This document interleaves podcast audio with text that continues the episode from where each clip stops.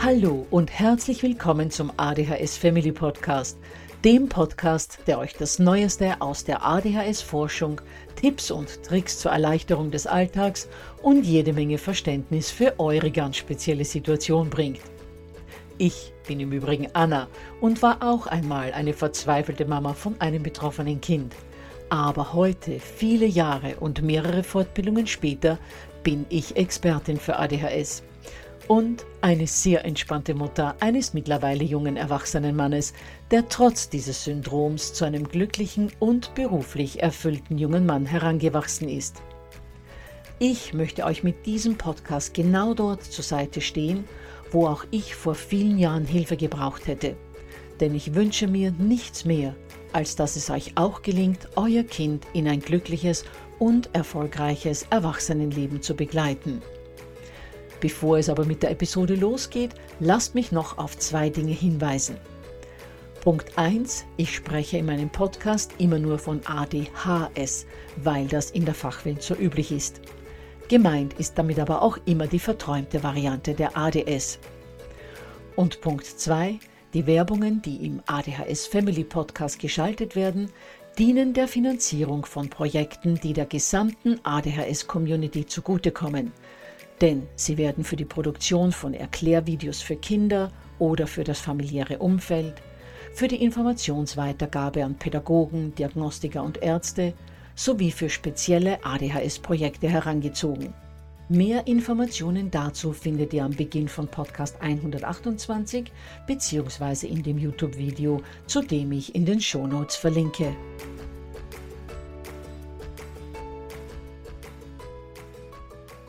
Ja, ihr Lieben, wie bereits in der letzten Episode angekündigt, habe ich heute wieder einen ganz besonderen Interviewgast im ADHS Family Podcast.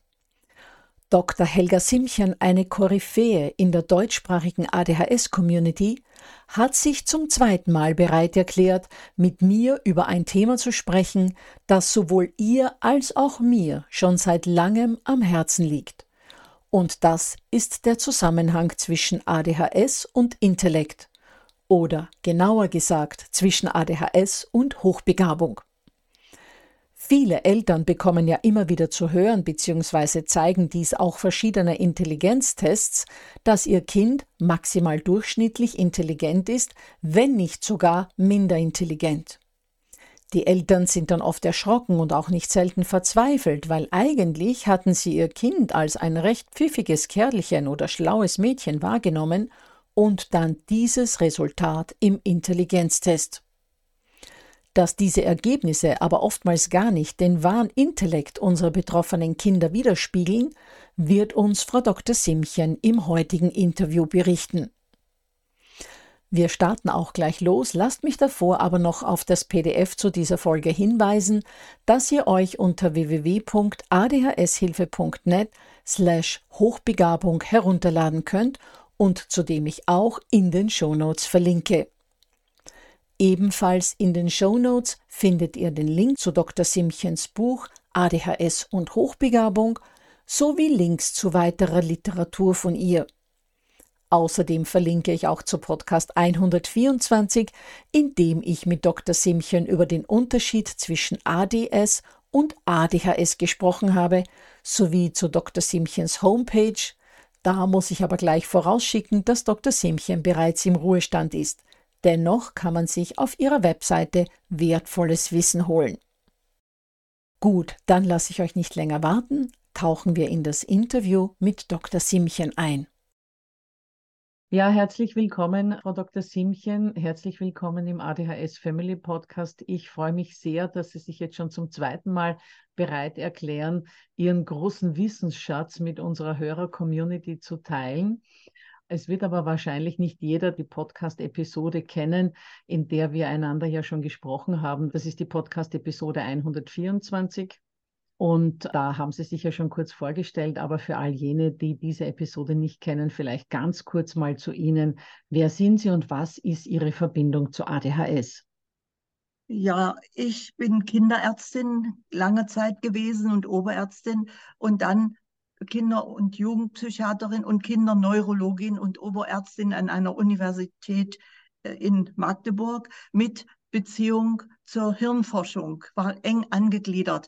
Und wir haben dort damals schon, das war vor der Wende, gearbeitet über das hyperkinetische Syndrom und die Verbindung zur Leserechtschreibschwäche.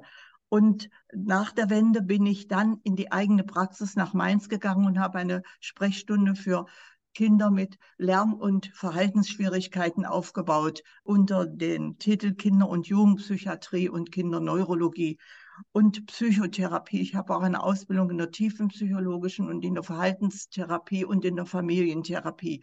Und mein Vorteil ist eben, dass ich aus der Hirnforschung komme und schon während des Studiums in der äh, Hirnforschung dort tätig war. Das hat mich immer fasziniert. Was sind die Ursachen für psychiatrische Störungen? Und das spielt beim ADS eine sehr große Rolle, der Zusammenhang zwischen Neurologie und Symptomatik. Der leider nach außen hin nicht erkennbar ist, weil sich natürlich alles im Kopf, im Gehirn abspielt. Und das ist ja einer dieser Stolpersteine, dieser riesengroßen Stolpersteine für sehr viele Betroffene, sowohl Kinder als auch Jugendliche als auch Erwachsene, dass sie nach außen hin natürlich im Grunde genommen vollkommen normal wirken und trotzdem diese neurologischen Hindernisse haben.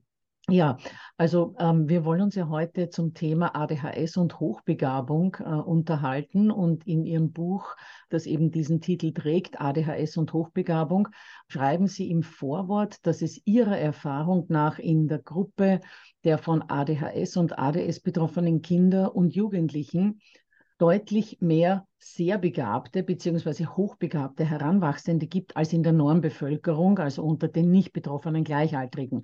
Und auch ich habe diese Erfahrung mehrfach gemacht. Auch in meinen Elterntrainings und in den betreuten Familien erlebe ich unverhältnismäßig oft, dass die Eltern davon berichten, ihr Kind hat nicht nur ADHS, sondern ist auch hochbegabt.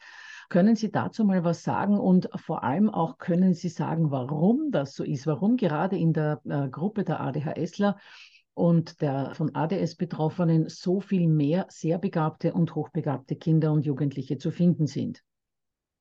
Ja, zu diesem Punkt muss man wissen, dass ADS eine Unterfunktion im Hirnbereich ist und ein Botenstoffmangel. Und die Unterfunktion im Hirnbereich betrifft in jedem Fall immer auch das Stirnhirn. Und das Stirnhirn ist für die Reizfilterung sehr wichtig. Und beim ADHS kommt es zur Reizüberflutung des Gehirns.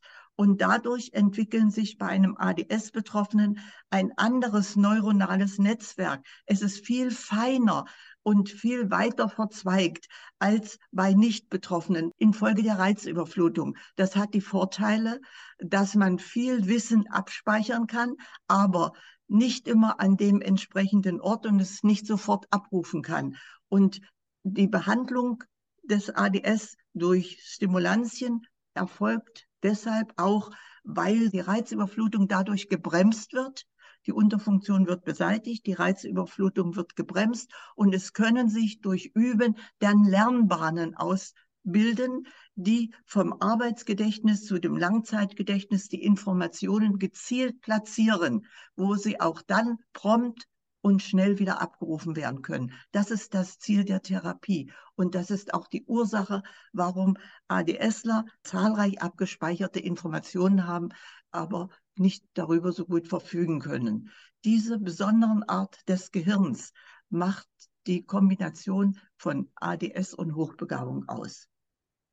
Jetzt nur noch mal zu meinem Verständnis. Warum würde sich dann aber dennoch gerade in der Gruppe der von ADHS und ADS betroffenen Kinder und Jugendlichen ein proportional höherer Anteil an hochbegabten und sehr begabten Heranwachsenden befinden im Vergleich zur Normbevölkerung. Das macht die Besonderheit ihres Gehirns aus. Sie nehmen viel mehr Informationen auf, die sie abspeichern, aber nicht immer sofort abrufen können. Und ich habe die Forschung verfolgt, aber es gibt wenige oder eindeutige wissenschaftliche Studien dazu. Ich habe 2007 auf einem Kongress in Magdeburg über den Zusammenhang von ADS und Hochbegabung von einem Professor aus Chemnitz, und zwar Professor Kabal Job, äh, ist ein Entwicklungsneurologe oder Entwicklungspädagoge aus der Technischen Universität Chemnitz, der hat darüber berichtet und hat dazu auch eine Doktorarbeit schreiben lassen, wo der Doktorand zu dem Ergebnis kommt, dass ADS-Betroffene im Vergleich zur Normalbevölkerung bei seiner Untersuchung ein um fünf Punkte höhere Intelligenz haben als die Normalbevölkerung. Solche Studien äh, sind dann aber nicht weiter aufgegriffen worden von anderen. Ich denke, das passt nicht so recht ins Bild des ADS und solche Studien sind schwierig, weil wenn man ADS-Betroffene untersucht, genau unterscheiden muss, sind sie behandelt, sind sie nicht behandelt, sind sie schwer betroffen, leicht betroffen. Jedenfalls gibt es dazu keine richtigen Studien. Aber viele äh, Spezialisten für ADS, wie auch Martin Winkler oder Tokol in Hamburg oder äh, Professor Biegert von der Hebo-Schule, die haben auch diese Erfahrung gemacht und auch publiziert. Ich kenne eine Doktorandin, eine Studentin in Freiburg, die zu diesem Thema auch ihre Promotion geschrieben hat und auch zu dem Ergebnis kam, dass ADS-Betroffene im Durchschnitt höhere Intelligenz haben als Nicht-Betroffene. Aber alle diese Studien sind nicht veröffentlicht worden, eben auch wegen der Gefahr, dass sie dem Standard von Studien nicht entsprechen oder auch zu sehr kritisiert und dann zerpflückt werden. Aber auf diesem Gebiet müsste noch mehr geforscht werden. Ja, eindeutig, weil in der Literatur findet man eigentlich vorwiegend oder fast ausschließlich Studien, die besagen, dass von ADHS und ADS Betroffene einen im Schnitt etwas geringeren Intelligenzquotienten haben.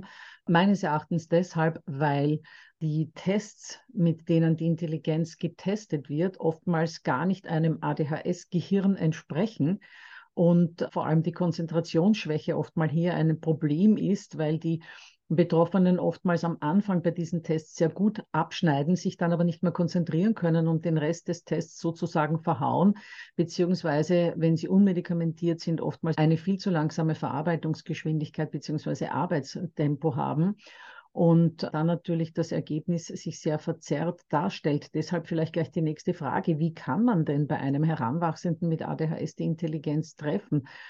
Weil, so wie gesagt, die Betroffenen scheitern ja oft durch die mangelnde Konzentration und die langsamere Arbeitsgeschwindigkeit bei solchen Tests.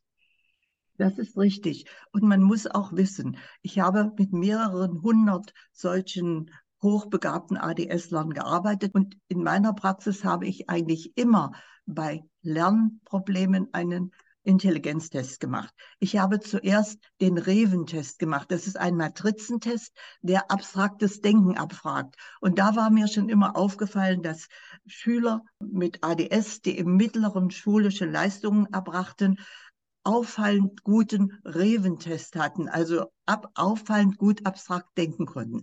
Wenn ich dann den Harvig-Intelligenztest gemacht habe, und der ist auch immer in den genannten Studien verwendet worden, dann ist beim ADS typisch, dass im Harvig-Intelligenztest bei schwer Betroffenen immer eine Diskrepanz besteht zwischen dem Wissensteil und dem Handlungsteil, weil der Handlungsteil ist ja Konzentration, Arbeitsgeschwindigkeit, Gedächtnis, Merkfähigkeit.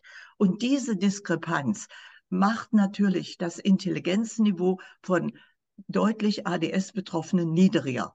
Aber in Wirklichkeit verfügen sie über eine viel bessere Intelligenz. Die kommt dann zur Geltung, wenn man äh, multimodal behandelt und nach einer gewissen Zeit von ein, zwei Jahren kann man deutlich nachweisen, dass der Handlungsteil sich wesentlich bessert und möglichst soll er sich ja annähern dem Verbalteil, sodass die Intelligenz dann manchmal von 92 Prozent Intelligenz auf 115 steigt. Ich selbst habe gerade ein ähnliches Beispiel erlebt. Ich war auf einem Symposium für ADHS und einer der Vortragenden hat dort berichtet, von einer Mutter, die eine Diagnose für ihre Tochter wollte. Man hat die Diagnose aber verwehrt, weil die Leitlinien sagen, bei minderer Intelligenz kann ADHS nicht diagnostiziert werden.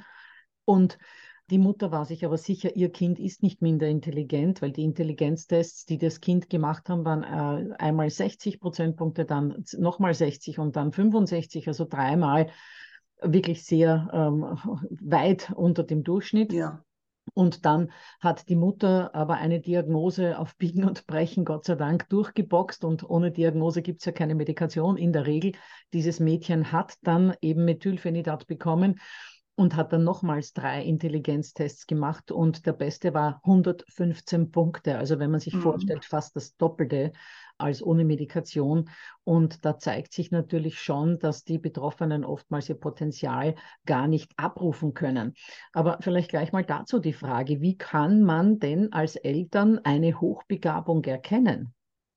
Eigentlich ein bisschen schwierig, weil man es immer vom Alter abhängig machen muss. Aber im Allgemeinen Hinweis auf Hochbegabung ist ein schneller, meist früher Sprachbeginn. Dann die statomotorische Entwicklung ist altersgemäßig, aber sehr oft beschleunigt.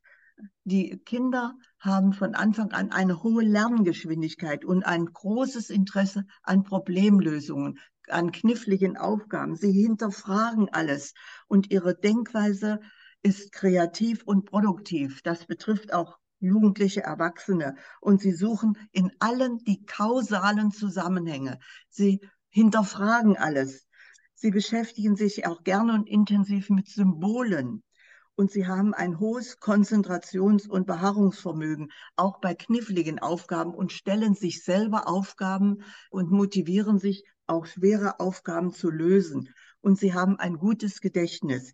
Sie sind auch sehr empfindlich und können sich aber selbst gut einschätzen. Sie haben einen hohen Anspruch an sich selbst und an die Lehrer und an die Eltern an alle Autoritätspersonen. Und ein sehr wichtiges Kriterium ist, sie haben eine sehr gute Urteilskritik und Wahrnehmungsfähigkeit und eine sehr gute Innenreflexion. Sie können ihr Inneres, ihr Gefühl interpretieren und auch verstehen. Das sind eigentlich so die wichtigsten Zeichen. Ich erkenne da sehr vieles wieder von dem, was Sie sagen, was bei wirklich sehr vielen Kindern mit ADHS zutrifft. Aber ich erkenne auch einiges, das nur bei einem kleineren Teil der Kinder zutrifft. Ich kenne nämlich einige Kinder oder gar nicht so wenige Kinder, die sich selbst nicht so gut reflektieren können, wobei das natürlich eine Sache des Alters ist, keine Frage. Und die sich selber doch eher sehr verzerrt wahrnehmen, entweder überschätzen oder unterschätzen.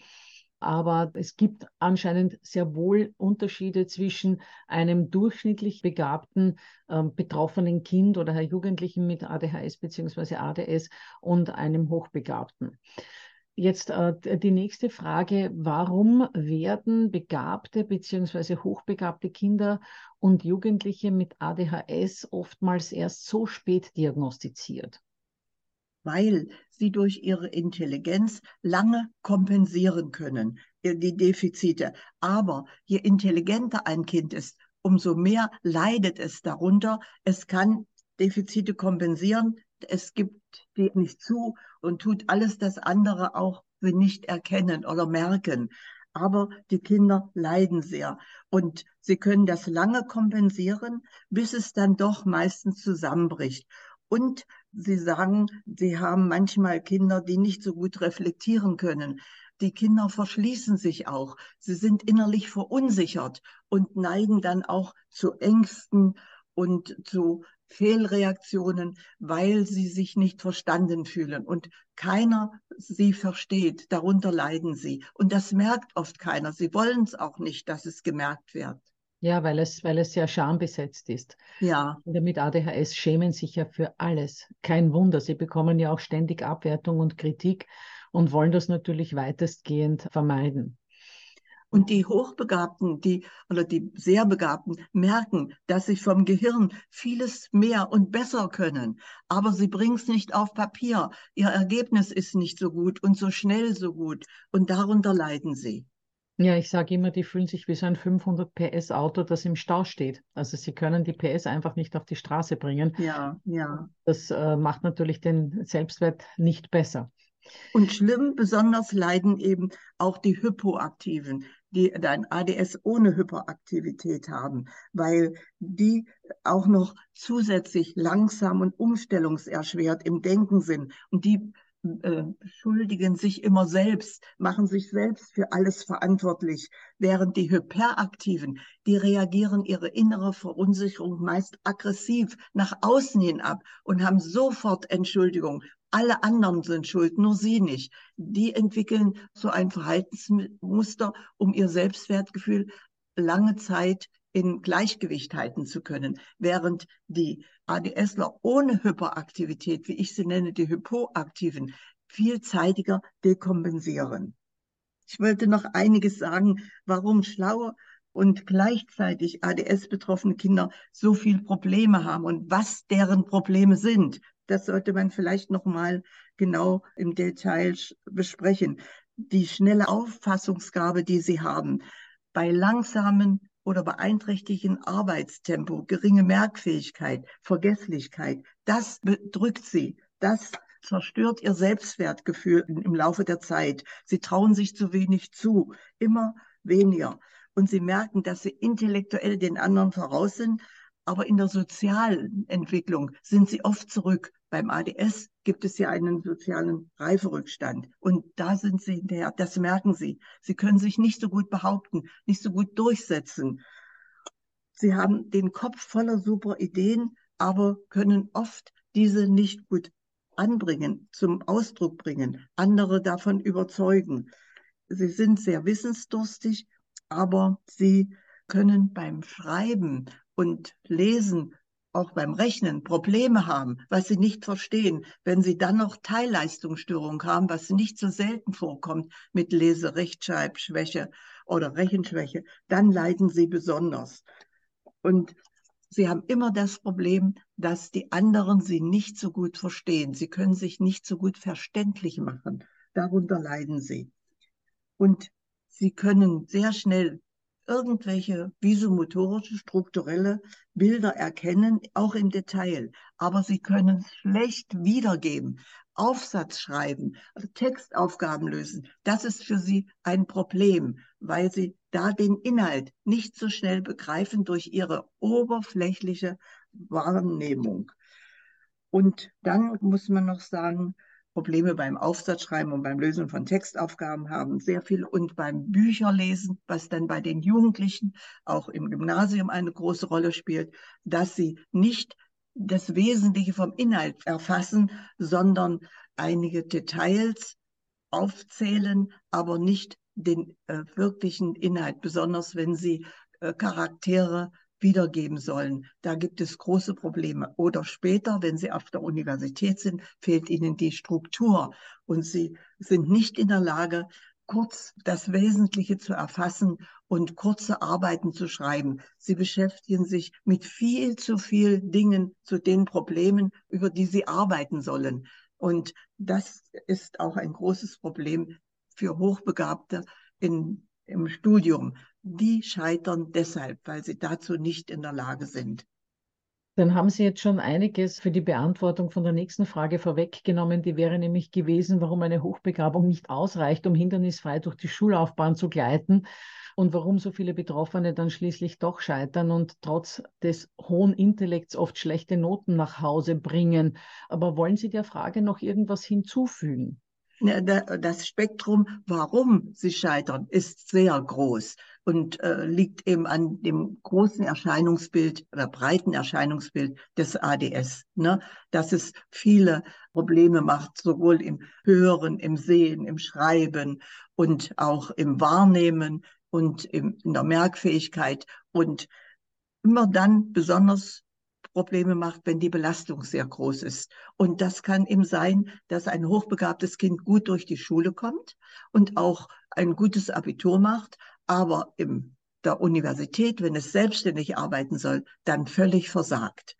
Oder dass ein Kind gut in den ersten Schuljahren ist, aber dann, wenn es auf das Gymnasium kommt, wo größere Anstrengungen und mehr Selbstständigkeit verlangt wird, dann erst die ADS-Symptomatik zum Ausdruck kommt und die es dann nicht mehr kompensieren kann.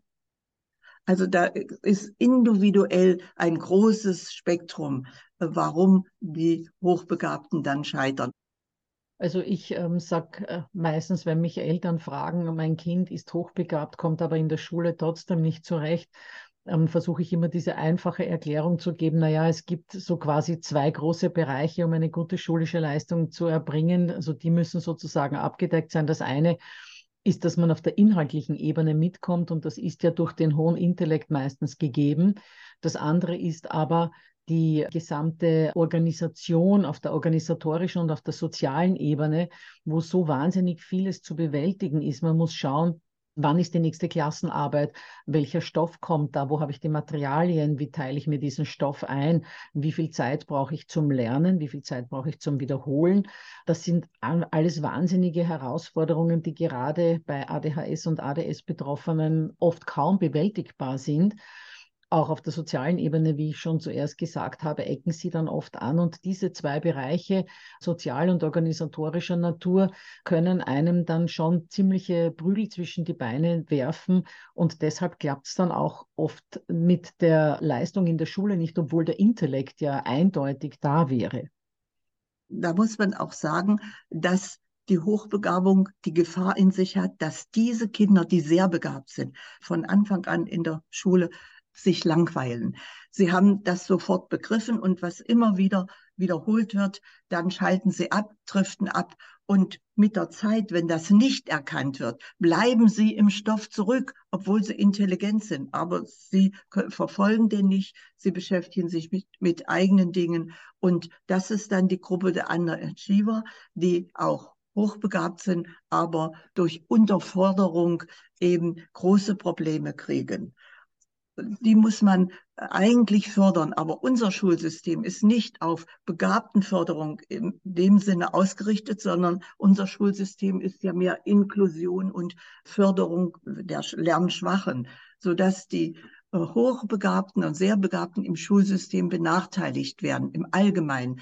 Sie werden auf Privatschulen gefördert oder auch durch äh, Fernschulen oder an den Nachmittagen durch Zentren für Begabten Förderung. Aber die sind alle kostspielig und das können sich nur die wenigsten Leute leisten, sodass hochbegabte Kinder von Anfang an in unserem Schulsystem, wenn sie nicht gefördert werden, dann zurückbleiben und dadurch auch Schulprobleme kriegen können. Ja, dann fragte sich abschließend, wie es sehr begabten bzw. hochbegabten Heranwachsenden gelingen kann, ihr ganzes Potenzial auszuschöpfen und den brillanten Intellekt, der in ihnen steckt, auch wirklich zum Glänzen zu bringen. Wie kann das gelingen? Das gelingt heutzutage am besten mit Hilfe informierter Eltern oder auch interessierter Pädagogen oder Therapeuten, die Eltern als Coach anleiten. Natürlich sind es immer ein Teil der sehr begabten Kinder, die sich selber gut managen können, die sich selber auch Beschäftigungen suchen, wo sie ihr Selbstwertgefühl aufbauen können, wenn sie zum Beispiel äh, am Nachmittag sehr erfolgreich Sport treiben oder äh, Musik machen und dort Erfolge haben und ihre äh, schulische Laufbahn dann ein bisschen nebenbei laufen lassen, aber mit sehr viel Struktur und sehr gutem Selbstwertgefühl. Aber da müssen sie erstmal hingebracht werden, dass ihnen Lernen, selbstständiges Lernen Spaß macht. Und das ist ein Zeitpunkt, den man so von der zweiten bis dritten Klasse äh, erfährt als Kind. Und äh, das ist eine schwierige Stufe, wo die Eltern da aufmerksam sein müssen. Wie geht mein Kind mit der Schule um? Hochbegabte, die äh, Spaß am Lernen haben und sich selbst beschäftigen, vielleicht sogar auch im Unterricht. So habe ich viele erlebt. Wenn die Lehrerin da Unterricht machte, haben sie sich ihr eigenes Buch genommen, irgendwas gelesen und gearbeitet.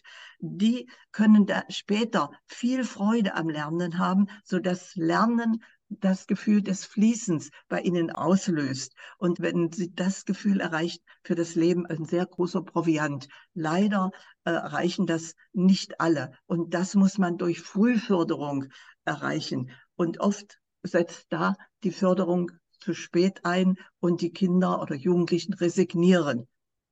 Also so wie ich das in meinen Elterntrainings und bei all den Familien, die mir so quasi so unterkommen und ich begleite, so wie ich das erlebe, ist zunächst mal in fast allen Fällen oder in sehr, sehr vielen Fällen eine Stimulantientherapie absolut unabdingbar, weil erst die bringt so quasi den Zugang der betroffenen Kinder und Jugendlichen zu ihrem brillanten Intellekt. Und erst dann ist die Voraussetzung gegeben, dass die auch tatsächlich aufmerksam sind, dass die auch zu üben bereit sind. Und ich sage immer, die Stimulantientherapie, also die Gabe von Methylphenidat zunächst mal, ist so etwas wie der Humus, auf dem dann die Samen der Therapien und der Erziehung erst aufgehen können. Das stimmt. Die Stimulantien, die Diagnose ADS und die multimodale Behandlung, nicht nur die Stimulantien allein, sondern auch ein bisschen individuell, wo die Schwerpunkte liegen in Lern- oder Verhaltenstraining, das ist sehr wichtig und eigentlich die Voraussetzung, dass der Betroffene über sein intellektuelles Niveau verfügen kann.